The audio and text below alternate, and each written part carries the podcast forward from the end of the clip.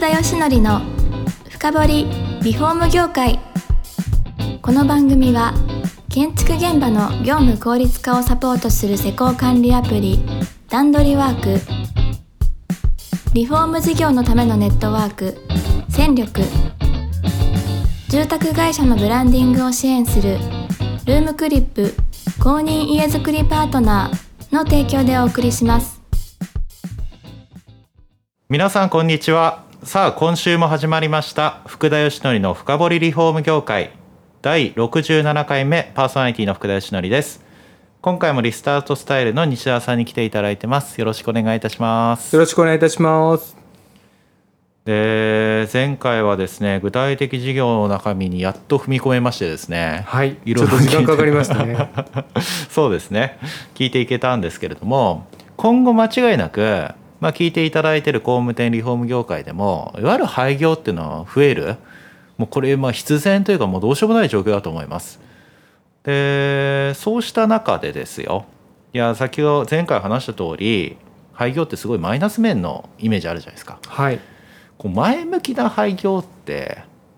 実際どういうものなのかなっていうところなんかも聞きたいんですけれども。はいまあ私の考えとしてはですねあの経営者は本当に日本の資産だと思ってるんですね。で、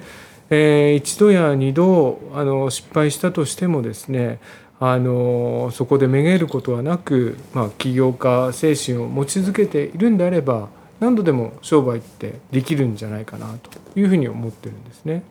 でえーとまあ、私としてはそういった気持ちを持っているその経営者さんをまあご支援させていただきたいなということで、えー、会社名も、えー、リスタートスタイルという社名にさせていただいたんですけれどもこれは本当にリスタート・ユア・スタイルということでその社長さんごとに、えー、リスタートのあのスタイルがあるんじゃないかと。いうことでですね、えー、付けさせていただいたんですけれどもあのまあ、どうしてもですねその、えー、一度その地域で、うん、あの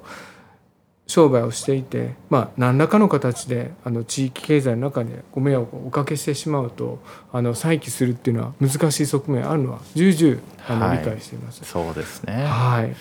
いや日本だと特になんかアメリカだとねどんどんすることがまあいいことだみたいな感じですけどなんかもうダメだみたいなそうですやっぱりこう雰囲気ありますよね。そうやっぱりこう社会のその目からすると、はい、えー、破産者だとか、えー、会社を潰した人間っていうその目線ってやっぱり厳しいものがまだまだあり続けると思いますね。はい、で、えー、その一旦廃業を経験した方もですねあまりこうあの表に立ってあのそういった部分を語るってことも少ないですし、はい、あのまあ、ある意味これはあの LGBTQ のあの問題と同じようにですねやっぱりこう、えー、社会の中でなかなかこう不寛容な部分があって認めてもらえづらい側面がまだまだやっぱあると思いますしこれがすぐにこう解決する問題ではあのなかなかないというあの私も思ってるんですけれども、はい、まあ、少しずつですね、えーまあ、こういったメッセージをですねあの発信していく場なんかも作ってですね、えー、再チャレンジしこういった形だったらできるんだよってことをやっぱり私としても示していきたいなというふうには思っていますね。そうですね私もやっぱりいろんなリフォーム会社さん取材してちょうど高齢後継者いないみたいな話をよく聞いてでもいいリフォーム会社さんとかもたくさんいるわけですよ。はいいやそれは残念ですよねなくなって地域の方にもマイナスじゃないですかそうなん、ね、そのままなくなってしまうとかは。うんなのでやっぱりそれがこううまくね継続していく道がとかがあったりとかまあなくなってもまあどこかが引き継いでくれるうまい形があるとかなんかそれが世の中に広がるのはいいですよね。そうですねやっぱりこう地域の中でですね、まあ、経済産業省の人たちがあの作った言葉で地域経済合理性っていう言葉があって、はい、やっぱりこう迷惑をあんまりかけずになんとかこうソフトランディングして次の人たちにこうバトンを渡すみたいな、はい。そういったことをまあ考えているようなんですけどはい。私もまさにそういった考え方が必要だなというふうに思っていてであのまあ特にこう建築リフォーム業だと、まあえー職人さんが、えー仕事を辞めちゃうっていうものは本当辞めちゃうってことは地域にとってやっぱ損失ですよね。はいはい、まあそこをなんかこう引き継いでいけるようなそういったその仕組みっていうものが、えーよりですねあの上手に機能するようになればですね、えーそういった損失っていうものも、えー少なくすることができるんじゃないかなというふうには思っていますね。なるほどでなんか具体的こうモデルケースというか事例みたいのも伺いたいんですけど、はい。まあ、どんなこう相談来てそれがこうどううまくいったかみたいな。そうですね、はい。あのまあ、今もあの継続しているその案件なんですけれども、はい。私のお客様で83歳の経営者の方がいらっしゃるんですね。はい。私が会った時はもう70歳3歳ぐらいだったんで、はい。もう10年ぐらいなんですけれどもあの元気にですねまだお商売をされてましてお一人なんですけれどもあの、えー大手のですね会社さんと直接こう契約して、はい。えー結構大きなお仕事なんかもあの今もされてらっしゃるんですね。あ。そうな何系のあの製造業のものづくりの会社あーなるほさんなどなんるほどですけれど。もはいあのまあ私も縁あってその方とお仕事をさせていただいてるんですけども本当元気でお仕事はされてるんですけどもまあわしも、うん、年だしなあと、うん、やっぱりなんかこう大きなお客さんと仕事してるからなんかポカしてもよくないからどうしたもんかななんていうふうにうん。あのおっしゃってたんですけれども。まあえー私もあその M&A の経験なんかもあったもんですからあのじゃあ、えー社長ねこういうやり方もあるよということで、えー M&A の、えーやり方っていう部分をですねあのお伝えさせていただいて、まあ、私の、えー知り合いの方がですねあのトランビというですねあの M&A のプラットフォームをこう運営している会社さんはい。やってらっしゃいまして、はい。まあ、あの高橋社長ですね。あの高橋さんにお伝えさせていただいたら、はい。あ西田さんこういうあのやり方があるからっていうふうにちょっと教えていただいて、はい。であの社名を公開した形で、えーあの上請け先を探すっていうそういうああの部分があって。なるほど。そこに今、あの掲載してもらってるんですけども。まあ、おかげさまで何社さんからあもう結構オファーが来てるわけですか。来てでもそのお話なんかもさせていただいてと。えでまあ M&A なんていうとどうしてもこう、えー会社を辞める社長が辞めて、えー離れるということで、まあ、ネガティブに捉えられて、まあ、地域社会の中ではなかなか表に言いづらい部分っていうのもあると思うんですけども、ーはい。中にはせっかくだから俺の会社を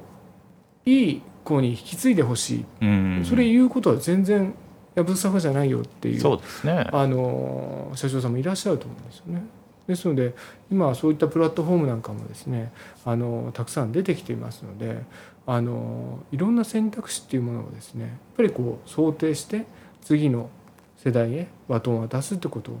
えー考えていった方が、うん。まあ地域の、えー経済の中でですね損失ってものが少なく、えーすることができるんじゃないかなとそうですね。いうふうに思っていますね。いや大手とかならなんかプロ経営者に来てもらうみたいな話がニュースに流れたりするじゃないですか、はい。なんかもっとなんかそういうね従業員と話し合ってうんうん。やっぱいい経営者に来てもらったらいいんじゃないか公開してそれを募集しようみたいのもあってもいいですよね確かに。そうですね。そういった部分、あの中小企業でもあってもいいと思いますし、うん。あのリフォーム産業新聞さんでもそういった企画とかされたら面白いんじゃないかなってちょっと思ったりしますよね。もしもでもはい。それやりたいって人がいたらはい。全然載せますよ。いや本当に、ん。あのなんか企画でやってあのトライしてみるの面白いかもしれないですね。いやそうですね、うん、いや間違いなく地域産業なんで特にリフォームとか工務店とかそうじゃないですか。はい。でそこがなくなると地域の方々間違いなく困るのははい。まあ目に見えてるんでそうですよね。それをどう継続するかっていうの一つのね、あの業界がこうより継続していくための必要なところじゃないですか、はい。いやーもうめっちゃのの載せますよ。もう来たやつ全部載せますそうですよね。あの、え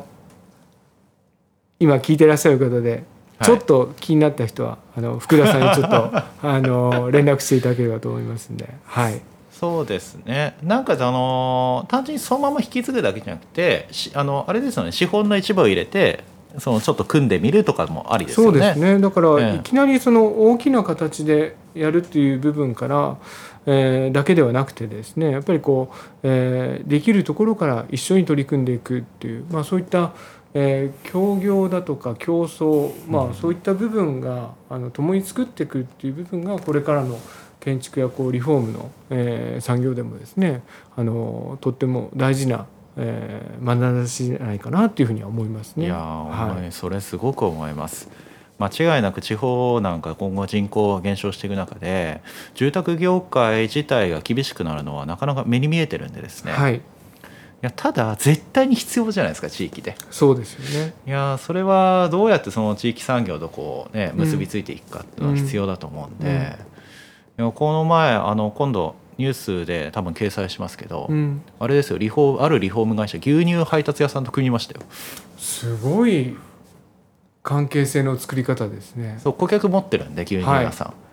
じゃあその顧客に対してリフォーム売ろうかみたいな。なるほどですね。はい。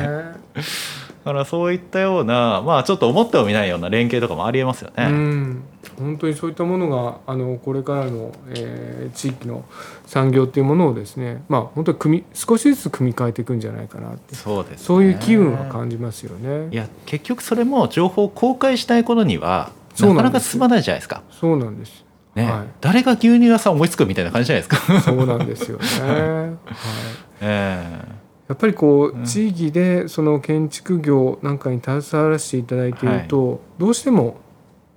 小さな社会の中でこうピラミッドみたいな序列があるんですね。まあ、はい。あそこが大棚うちはこれぐらいみたいなはいところがあると思うんですまあ、その中で、えー必然的にこう発言力みたいな部分がこう、あのあったりだとかしていやうちみたいな会社がみたいなところもあると思うんですけれども。まあ、そんなことも言ってられない時代なのかなと、はいもうちょっと大きな視点で、えー、と本当に同じ地域だけではなく、えー同じ業種だけではなく本当にこう、えー新たな接点を新たなところで、えー組み直していくことによって生き残りを図っていくみたいなことがこれからはどんどん生まれてくるんじゃないかなというふうには思いますね。いやー本当そうですね。いやーだんだんそのコロナで暮らしとか生活も大きく変わったじゃないですか、はい。だから多分なんか住まいとか暮らしのあり方間違いなく変わってきてますし工務店さんリフォーム会社のあり方も変わりますよね。はい、いやなかなかそれをじゃあ今までの事業の延長線上でやるのって結構難しいことだと思いますしそれっていやちょっと視点を変えたらそういった新しい暮らしに順応する会社と組むのもいいでしょうし、そうですね、ええやり方はなんかいろいろあるのかなとは思いますよね。本当ですね。うやんっぱり、まあ、そういった部分をその新しい出会いを与えてくれるようなプラットフォームっていうものが、まあ、M&A だけではなくてですね、まあ、いろんな部分で生まれておりますんで、はい。そういったものを、えー地域のですねリフうんあのリフォーム会社さんなんかもですねあのせっかくですから、まあ、はい。使っていただくといいのかなというふうには思いますね。じゃああれですね廃業ってちょっとマイナスなイメージの言葉ですけど西澤さんにちょっとこう問い合わせしたらちょっとプラスな感じの明るいものにこう変えてもらうみたいな感じになるんですかね？そうですね。あの社長さんの、えーリスタートをですね支援するのがあの私の仕事だと思ってますんで。わかりました。はいじゃあ3話目はですねこんな形でちょっと時間が来ましたんでまあこれからの話なんかをですね最後の第4話目にお話を伺っていければと思います。今日もリスタートスタイルの西澤さんに来ていただきました。どうもありがとうございます。ありがとうございました。この番組は住宅業界に特化したコンサルティング会社ランリグが長年業界の今を追いかけてきた福田義則をパーソナリティに迎え確かな実績を持つスペシャリストを毎回ゲストにお招きしてお送りする番組です。